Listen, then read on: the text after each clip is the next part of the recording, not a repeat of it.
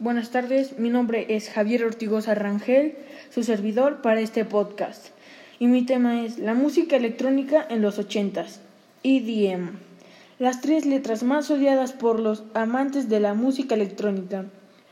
Ese es el término utilizado para encapsular el lado mainstream de la escena electrónica, su lado comercial o como se conoce en la industria de la música. El género pop. La generación actual, los millennials, creen que el EDM es el primer acercamiento de la electrónica al lado comercial, que esta es la primera vez que la música está hecha con máquinas, llega a la TV y a la radio y que ocupa los primeros lugares de popularidad en las listas. Sin embargo, esto no es así.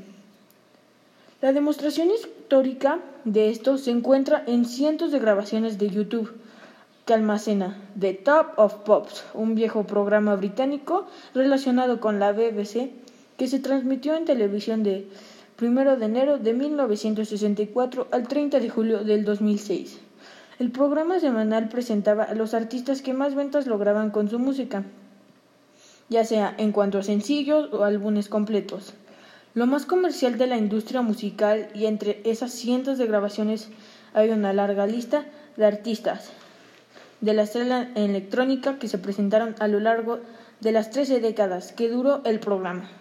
Entonces, ¿por qué las generaciones actuales no ubican esta música electrónica comercial? ¿Por qué muchos creen que el EDM es la pieza que arruinó la escena electrónica? Fácil. Porque la música electrónica comercial de aquellos años no era una fórmula repetitiva. Cada artista tenía su estilo, su creatividad, y aunque era altamente pegajosa, por eso era música pop, era auditivamente agradable. Quizá el único fallo The Top of Pops fue el hecho de que muchas de las presentaciones eran playback, hashtag asco.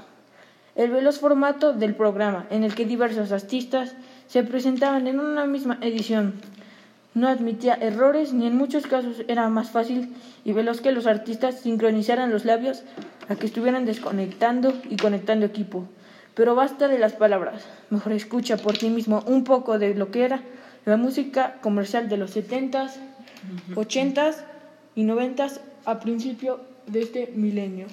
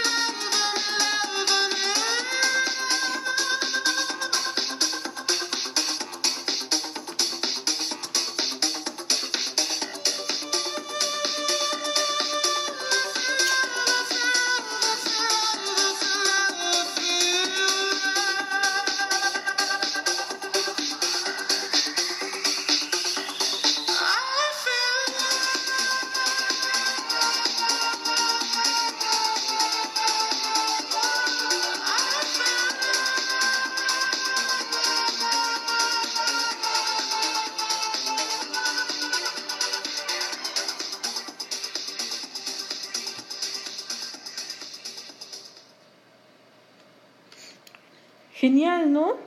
Sin importar lo extraño que sonara, sin efectos, sin voz, sin orden, si se enfrentaba a tocar en vivo, dando esta increíble presentación como resultado, la música electrónica se asoció en su día exclusivamente a una única forma de música culta occidental, pero desde finales del año 1960, la disponibilidad de tecnología musical a precios accesibles propició que la música producida por medios electrónicos se hiciera cada vez más y más popular. En la actualidad la música electrónica presenta una gran variedad técnica compositiva abarcando desde formas de música culta, experimental, hasta formas populares como la música electrónica, de baile o shuffle dance. He aquí una lista de famosos artistas en el género pop en los 80 Número 1, Brains. Número 2, ACDC. Número 3, Whitney Houston. Número 4, Ray Hasley, A.J., David Bowie, Bruce Springsteen, Run DMC, Tears of Fears, Madonna, Scorpions, Deep Mode, Metallica, Michael Jackson, The Cure, Cindy Lauper, George Wham. Volveremos y regresaremos con unos comerciales después de que les muestre a una invitada especial.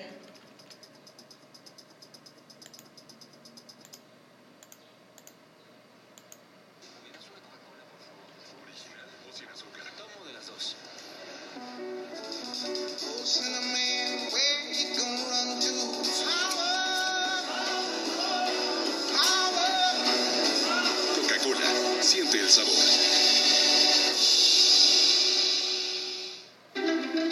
Mi hijo se cree todo un galán. Pero uy, si descubría su camisa recién lavada con olor a sudor. ¿La lavaste, mamá? ¿Sí? La necesito ahorita. Apesta y es de la suerte. Me va viviendo contigo hasta los 40. Menos mal que estos dramones ya no me pasan. Desde que probé a Ariel. Con sus perlas saca manchas difíciles y de sudor. Lo guapo lo sacó de mí. Listo, regresamos. ¿Qué tal? ¿Cómo estás? Cuéntanos, preséntate. Hola, mi nombre es Lupita Rangel. Es un gusto estar aquí. Cuéntanos para ti qué era la música en los ochentas. Bueno, pues recuerdo que para mí fue algo grandioso eh, escuchar a los artistas que incluso ya comentaste anteriormente, ¿sí? Entonces, eh, fue una época donde fue el inicio de novedosos instrumentos, incluso electrónicos, con sonidos nuevos.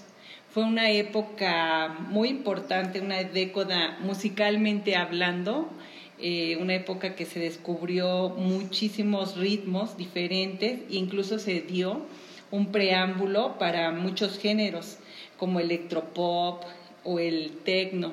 Yo disfruté mucho este, escuchar de los artistas, entre ellos me gusta mucho cómo se desenvolvía Duran Duran, YouTube, Rim.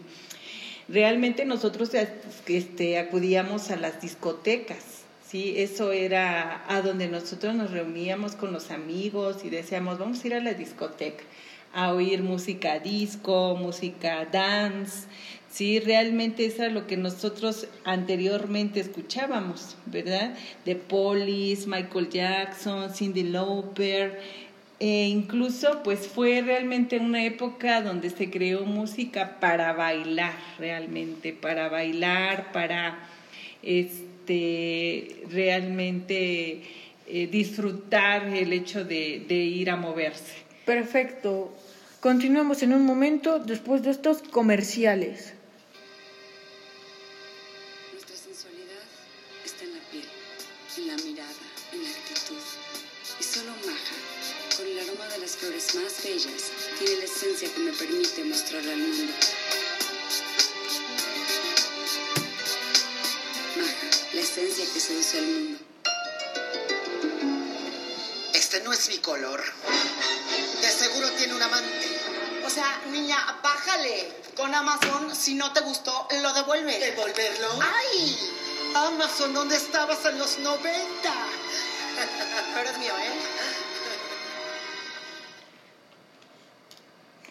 Y regresamos. Síguenos contando tu opinión, por favor. Bueno, gracias. Definitivamente es algo maravilloso el haber experimentado en mi vida el hecho de, de ver a Michael Jackson, cómo estaba desenvolviéndose, su música, nos invitaba a, a, bailar, a disfrutar realmente de todo. Entonces, pues el ver a Cindy Lauper, cada uno tenía su estilo, cada uno era diferente, cada uno buscaba cómo interpretar su música y nos llenábamos mucho. De verdad, era una época fabulosa.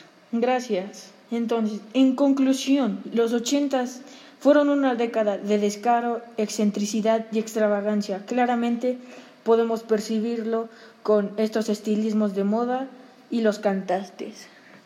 Eso es todo. Gracias por su atención. Su servidor Javier Ortigosa. Lupita Rangel para servirles. Gracias por su atención. Se lo agradecemos. Hasta luego.